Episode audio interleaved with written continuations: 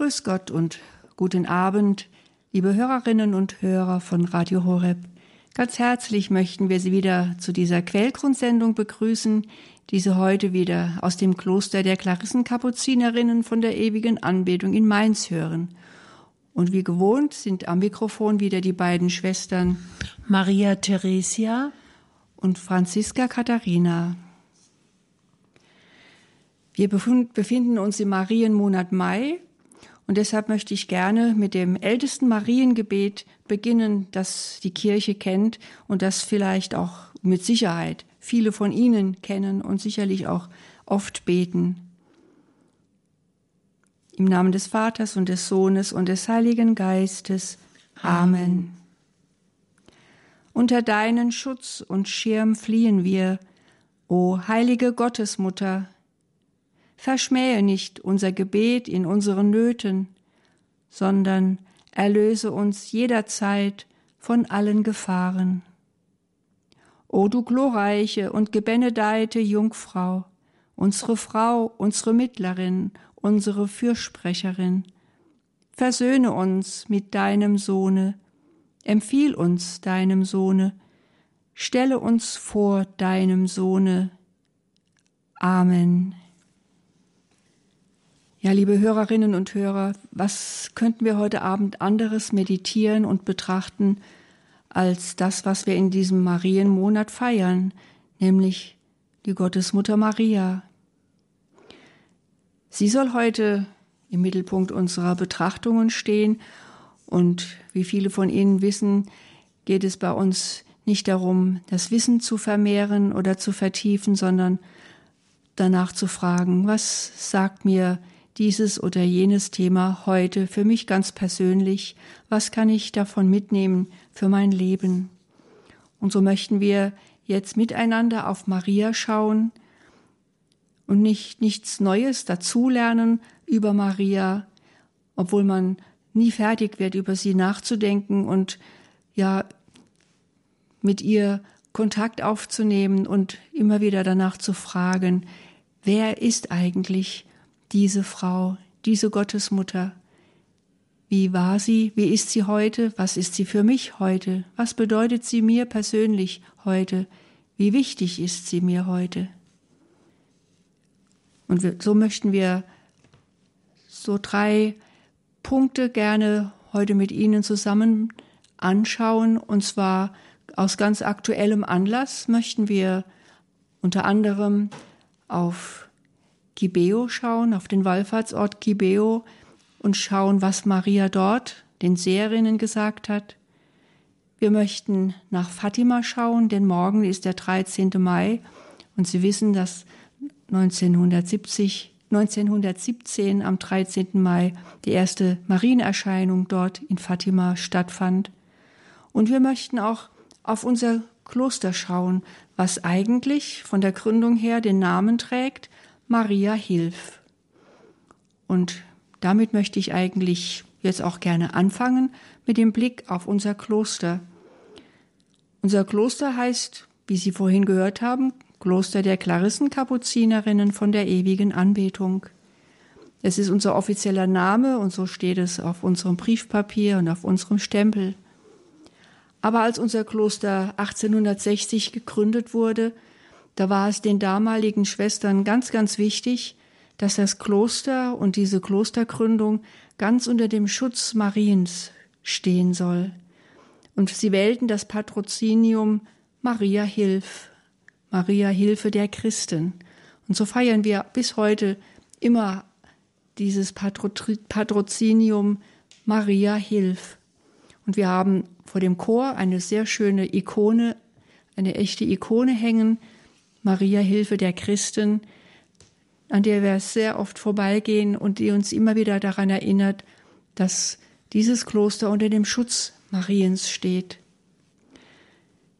Wir Schwestern selbst, wir verehren auf unsere Weise die heilige Gottesmutter. Sichtbar an uns ist, dass wir ein Skapulier tragen als Zeichen der besonderen Verehrung Mariens. Man sieht einen großen Rosenkranz an unserem Zingulum, also dem Gürtel, den wir und den Habit tragen. Und jede Schwester von uns trägt nicht nur ihren Ordensnamen, den sie bekommen hat bei der Einkleidung, sondern vor diesem Ordensnamen tragen wir alle den Namen Maria. Also ich bin Maria Franziska Katharina und neben mir sitzt Maria Theresia. Und es ist ein sehr schönes Zeichen äußerlich zu sehen an unserer Kleidung oder auch an unseren Namen, dass man uns Maria nennt. Also diese, diese Schutzsuche unter dem Schutzmantel Mariens, ja, sie wird immer wieder deutlich auch in unserem Alltag. Und als wir unsere Kapelle umgestaltet haben, 1995, 96, war es uns ganz wichtig, dass wir eine neue Marienfigur bekommen für diese recht modern gestaltete Kapelle, in der sonst keine Skulpturen zu sehen sind, eine ganz nüchterne Kapelle, die zeigen soll, dass es auf den Herrn ankommt, nur auf dem Tabernakel, die Monstranz, alles andere ist recht schmucklos, aber eine Madonnenfigur durfte nicht fehlen. Und so ließen wir eine Madonna schnitzen, und es ist eine Schutzmantel-Madonna, unter der viele Menschen zu sehen sind, arme Bettler, Verkrüppelte, und mitten unter diesen Menschen steht auch eine Schwester, eine Klarissenkapuzinerin. Und so wird in unserer Kapelle deutlich, was uns wichtig ist, nämlich der Herr in der Eucharistie, den wir Tag für Tag anbeten, und Maria, mit der wir zusammen unseren Weg gehen, durch jeden einzelnen Tag und von der wir uns immer wieder führen lassen zu ihrem Sohn. Und eines ist noch wichtig, wenn wir auf unser Kloster schauen, was mit Maria zu tun hat, und das hat mit dem Zweiten Weltkrieg zu tun. Unsere Schwestern um die Jahrhundertwende ließen wegen ihrer Verehrung Mariens im Garten eine Doppelmadonna aufstellen, die sie in Auftrag gegeben hatten. In einem Glasgehäuse stand sie im Garten und die Schwestern haben sie es immer sehr wunderschön geschmückt und mit Blumen drumherum bepflanzt. Und das war ein ja von den Schwestern geliebter kleiner interner Wallfahrtsort, zu dem sie immer wieder gepilgert sind. Und 1945 wurde, wie viele wissen, unser Kloster vollkommen zerstört und 41 Schwestern sind damals ja auch ums Leben gekommen. Und man sieht auf Fotos von diesem Jahr nicht nur das zerstörte Mainz, man sieht das zerstörte Kloster der ewigen Anbetung liegt in Trümmern kein Stein mehr auf dem anderen, aber in der Mitte des Gartens sieht man auf den Fotos diese Doppelmadonna unversehrt stehen. Ja, das Glas drumherum, das war zersplittert, aber Maria stand unversehrt mitten in den Trümmern und hatte keinen einzigen Kratzer abbekommen. Und diese Statue. Sie steht heute noch in unserem Garten, wieder mit einem neuen Glasgehäuse drumherum. Aber sie erinnert uns an unsere Vorgängerinnen, an unser altes Kloster. Es ist das einzige, was in unserem Kloster noch übrig geblieben ist. Diese Doppelmadonna. Und wir sehen sie immer von den Fenstern unseres Klosters aus im Innengarten stehen und ja, können ihr nicht genug danken für den Schutz, den sie uns immer wieder gewährt hat und gewährt. Vielleicht werden jetzt einige fragen, ja, wie können Sie von Schutz sprechen, wenn doch 41 Schwestern bei diesem schlimmen Angriff ums Leben gekommen sind? Ich denke, es war ihre Stunde. Die Schwestern haben sich während des Krieges immer und immer wieder angeboten, für den Frieden zu sterben. Sie haben Gebete gesprochen und haben in diesen Gebeten versprochen, dass sie bereit sind, ja, für den Frieden zu sterben und haben Gott darum gebeten, ihr Opfer anzunehmen. Es war ihre Stunde. Sie haben ja alle noch, bevor sie ihren letzten Atemzug taten, mehrmals die Kommunion empfangen, die sie in dem Luftschutzkeller mit nach unten genommen hatten und die Monstranz hatten sie mit nach unten genommen. Sie sind nicht schutz- und trostlos gestorben. Nein, sie sind gar nicht gestorben. Sie sind heimgegangen mit Sicherheit an der Hand Mariens. Und ich bin überzeugt, dass sie nicht nur einmal das Salve Regina in ihrer letzten Stunde gesungen haben. Sie haben den Herrn empfangen in der Kommunion und sie wussten sich von Maria geführt zu ihrem Sohn. Und ich bin wirklich davon überzeugt, dass Maria mit in diesem Keller war, mit den Schwestern und dass sie auch mit dazu beigetragen hat, dass dieses Kloster, das vollkommen zerstört war, dass dieses Kloster wieder an dieser Stelle aufgebaut werden konnte. Und ein, groß, ein großes Wunder war es, dass doch tatsächlich gleich zwei Schwestern, nein, zwei junge Frauen eingetreten sind in dieses zerstörte Kloster, was es gar nicht mehr gab, die vorhatten, dieses Kloster wieder aufzubauen. Und eine dieser beiden Schwestern, sie lebt heute noch, ist 99 Jahre alt und auch sie betet mit großer Freude und großer Andacht Tag für Tag den Rosenkranz. Also Maria, sie ist wirklich eine Mutter, eine Mutter, wie wir sie immer wieder erfahren durften, die uns Schutz gibt, die uns immer wieder zu ihrem Sohn führt, eine Mutter, die uns nicht im Stich lässt, der wir wichtig sind und eine Mutter, die wir nicht genügend verehren können. Im Rosenkranzgebet, in Andacht, in der Andacht. Und ich finde es besonders schön, dass wir Schwestern keinen Tag morgens beginnen, ohne Maria zu grüßen. Das Erste, was wir tun, wenn wir morgens in die Kapelle kommen, einen Bodenkuss gemacht haben und in unsere Bank gehen, das Erste, was wir beten, ist der Engel des Herrn. Und das Letzte, was wir am Abend tun, ist, wenn wir die komplett gebetet haben, dass wir dann von der Äbtissin gesegnet werden mit dem bekannten Gebet Maria mit dem Kinde lieb uns allen deinen Segen gib. Das ist das Letzte, was wir abends tun, bevor wir uns dann zur Nachtruhe begeben. Wir beginnen jeden Tag mit Maria und wir beenden jeden Tag mit Maria. So wie es auch doch die Mütter mit ihren Kindern tun, die, sie, die morgens ihre kleinen Kinder wecken und abends zu Bett bringen. So haben wir eine Mutter, zu der wir eine persönliche Beziehung bekommen können und die sich auch danach sehnt, mit uns in Beziehung zu treten, in welcher Form es auch sein mag und wie viel Zeit man auch hat. Wir haben, wir nehmen uns viel Zeit, weil wir diese Zeit geschenkt bekommen. Sie haben vielleicht weniger Zeit, wenn Sie zur Arbeit gehen müssen und eine große Familie versorgen müssen, aber es gibt immer wenigstens Augenblicke, die man Maria auch schenken kann oder wo man sich bewusst machen kann, jetzt ist Maria auch dabei. Also nochmal, unser Kloster hat das Patrozinium Maria Hilf. Und auf diese Hilfe können wir bauen und auf diese Hilfe können wir vertrauen. Denn Maria ist eine Mutter, die uns, die sie fest ins Herz geschlossen hat. So viel zu Maria und unserem Kloster. In dem nächsten Gedanken möchten wir uns mit Fatima beschäftigen, aber jetzt hören wir erst ein wenig Musik.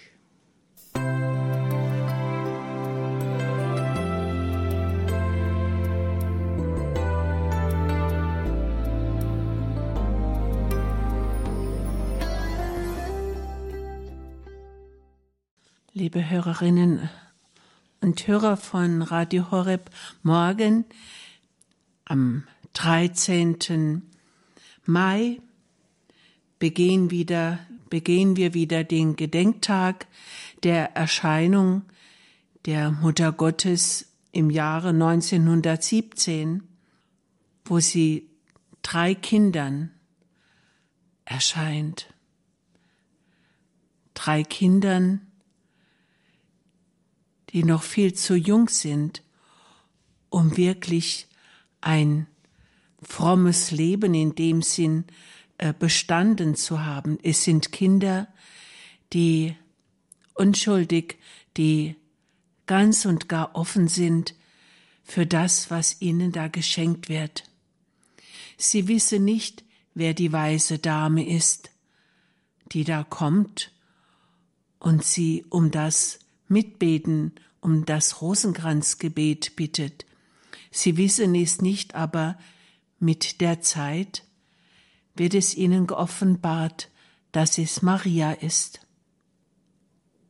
Die Erscheinungen, die natürlich zuallererst mal auf Ablehnung stoßen, weil die katholische Kirche ja sehr vorsichtig ist mit Anerkennung von Visionen und Erscheinungen, was auch richtig ist. Sie müssen, die Zuständigen müssen, zu, müssen zugeben, dass es nicht eine Erfindung der Kinder sein kann. 1930 wird der Wallfahrtsort Fatima wird anerkannt. Denn zuvor, also zwischen 1917 und 1930, entsteht eine Verehrung durch das Volk, ohne dass Fatima anerkannt wäre. Aber die Glaubwürdigkeit der Kinder, ihre sich entwickelnde Frömmigkeit, das alles ist so echt, dass die Menschen es gerne glauben, dass sie zu diesem Ort pilgern, dass sie beten und dass sie dort auch Wunderbares erleben, nämlich das Sonnenwunder. Warum erscheint Maria in Fatima? Es heißt da, die Erscheinungen, deren prophetische Botschaften sich auf das Gebet und das Ende der Welt beziehen, Sie werden zunächst misstrauisch betrachtet. Aber das ändert sich bald. Was sagt Maria den Kindern? Maria sagt den Kindern, sie sollen beten, sie sollen den Rosenkranz beten, sie sollen die ganze Welt an das unbefleckte Herz Mariens weihen. Die Lucia, die älteste der drei Kinder, sie hat berichtet, dass sie gefragt worden sind von der Erscheinung, wollt ihr euch Gott anbieten, alle Leiden zu tragen, die er euch schicken will, als Akt der Wiedergutmachung für die Sünden, durch die Gott beleidigt wird, und als Bitte um die Bekehrung der Sünder. Die Kinder sagten, ja, ja, wir wollen es, wir wollen es, obschon sie sicherlich in diesem Moment nicht begriffen haben, was das für sie bedeuten soll. Ich kann mir vorstellen, dass diese drei Kinder innerhalb weniger Jahre so gereift sind, wie es kaum Erwachsene erreichen. Sie haben sich Gott tatsächlich so angeboten, für die Sünder zu beten und alle Leiden in Verbindung mit dem Kreuz Jesu auf sich zu nehmen. Und wer Fatima kennt und auch die Berichte gelesen hat, weiß, welche Leiden diese Kinder zu tragen hatten. Es wird ihnen gesagt, ihr werdet also viel zu leiden haben, aber die Gnade Gottes wird eure Stärke sein. Die Kinder werden viel leiden, aber sie werden durch Gott gestärkt werden. Was kann das für uns heute bedeuten? Zuallererst ist es natürlich das Beten des Rosenkranzes. Das Beten des Rosenkranzes ist eine so kostbare und eine so wertvolle und stärkende Übung. Wer sich hineinbegibt in dieses Rosenkranzgebet, der wird am Ende immer mehr spüren, dass es ihn verwandelt. Niemand betet den Rosenkranz, ohne dass er ein Stückchen Gnade mehr erfährt. Der Rosenkranz, es ist eigentlich ein Christusgebet. Wir beten zwar das Ave Maria, aber es endet immer Jesus, der du für uns von den Toten auferstanden bist, Jesus, der du in den Himmel aufgefahren ist. Also es geht daraus vor, dass Maria nie, nie die Ehre für sich will, sondern dass sie immer zu ihrem Sohn hinführt. Denn was wäre Maria ohne Jesus? Maria und Jesus, sie gehören zusammen. Jesus und Maria, er, der ihr Sohn geworden ist, er wird durch Maria verehrt. Maria führt immer zu ihrem Sohn, sie führt nie zu sich selber, sondern die Anbetung, die sie uns lehrt, sie gilt immer ihrem Sohn. Ein zweites wird hier beschrieben, was kann das für uns heute bedeuten, dass auch wir uns immer wieder dem unbefleckten Herzen Marie weihen. Es gibt eine kurze Marienweihe, die wir jeden Tag beten, die auch im Gotteslob zu finden ist. O meine Gebieterin, o meine Mutter, dir bringe ich mich ganz dar. Es ist eine kurze Marienweihe und ist also für den täglichen Gebrauch ideal gesprochen. Und wenn wir Maria unsere Augen, unsere Ohren, unseren Mund, unser Herz weihen, dann ist eigentlich der ganze Mensch schon gesegnet für den Tag. Es ist eine gute Übung am Anfang des Tages, sich der Mutter Gottes zu weihen. Denn dann tun wir alles mit ihrem mütterlichen Segen und erbitten aus ihren mütterlichen Händen die Gnaden, die sie bekommt, um sie uns weiter zu schenken. Ich sage es nochmal, Maria will nie etwas für sich. Maria will immer die Ehre für ihren Sohn. Dann gibt es in unserer Kirche eine schöne Übung, nämlich dass der erste Samstag im Monat dem unbefleckten Herzen Marie geweiht ist. Ereignet sich natürlich besonders, dass wir uns darauf besinnen, wie wir uns Maria weihen können. Was das bedeutet, es bedeutet nichts anderes, als dass wir versuchen, gut zu sein, gut zu sein wie Maria, dass wir sie nachahmen, dass wir uns von Jesus erfüllen lassen, so wie Maria ganz und gar von Jesus erfüllt wurde. Von dem Augenblick an, als der Engel ihr sagte, dass der Heilige Geist über sie kommen wird, dass sie die Mutter des Gottessohnes werden soll. Da konnte Maria nichts anderes mehr denken. Sie war erfüllt von diesem Augenblick an, von der Gegenwart Gottes, von der Gegenwart des einzigen Sohnes des Vaters. Für mich ist es ein schöner Gedanke, dass Maria tatsächlich vollkommen in der Gegenwart Gottes gelebt hat. Sie war unfähig geworden, irgendetwas anderes zu denken als Jesus.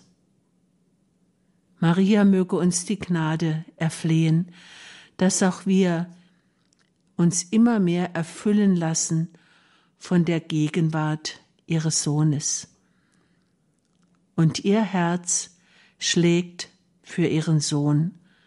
Und so soll auch unser Herz für diesen Sohn Jesus schlagen.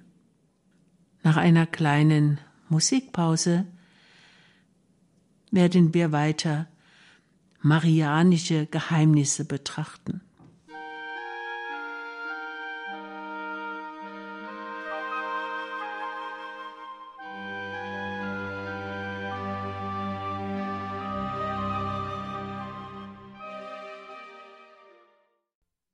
Kommen wir zu einem nächsten Wallfahrtsort, der vielen von Ihnen bekannt ist, wenn Sie viel Radio Horeb hören und wenn Sie beim Mariathon dabei waren.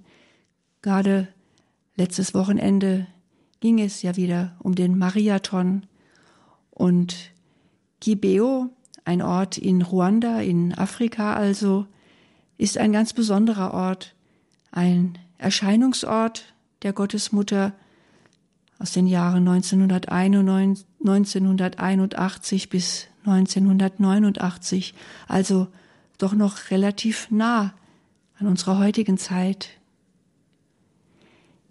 Kibeo, es wird doch des Öfteren ja auch der Rosenkranz aus diesem Ort übertragen bei Radio Horeb. Es gibt eine Radiostation dort von Radio Maria.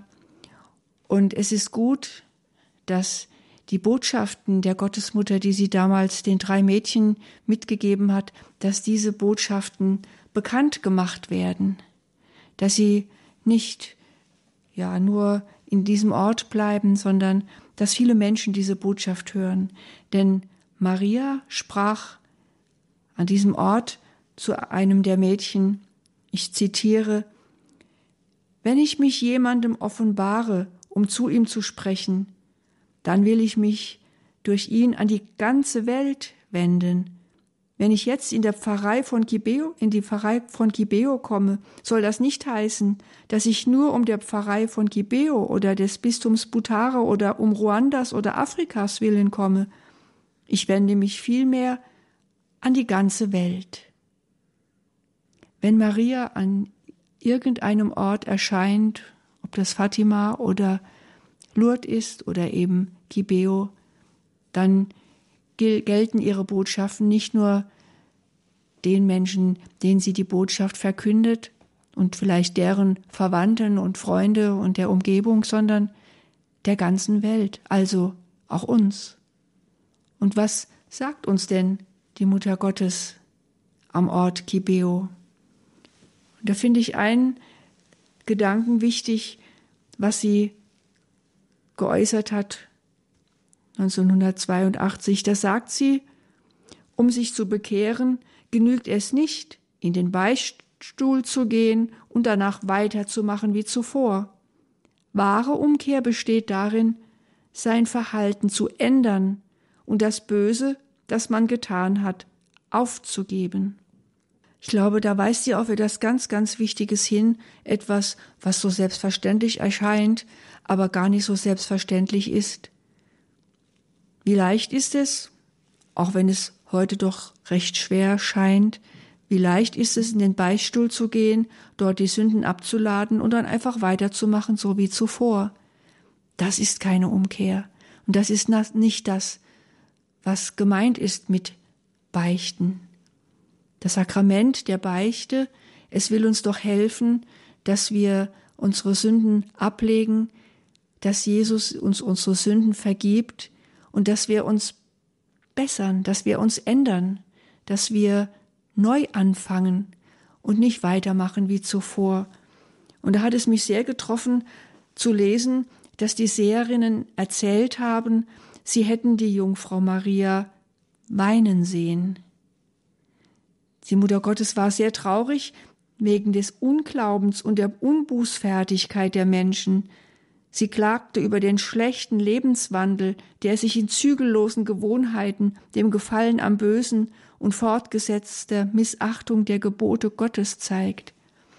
Haben wir uns das einmal bewusst gemacht, wenn wir sündigen, dass es da die Mutter Gottes gibt, die darüber sehr traurig ist, die darunter leidet, dass wir sündigen und nicht nur das, sondern dass wir nicht umkehren, dass wir meinen, wir können unsere Sünden abgeben, sie ablegen und dann doch weitermachen wie zuvor.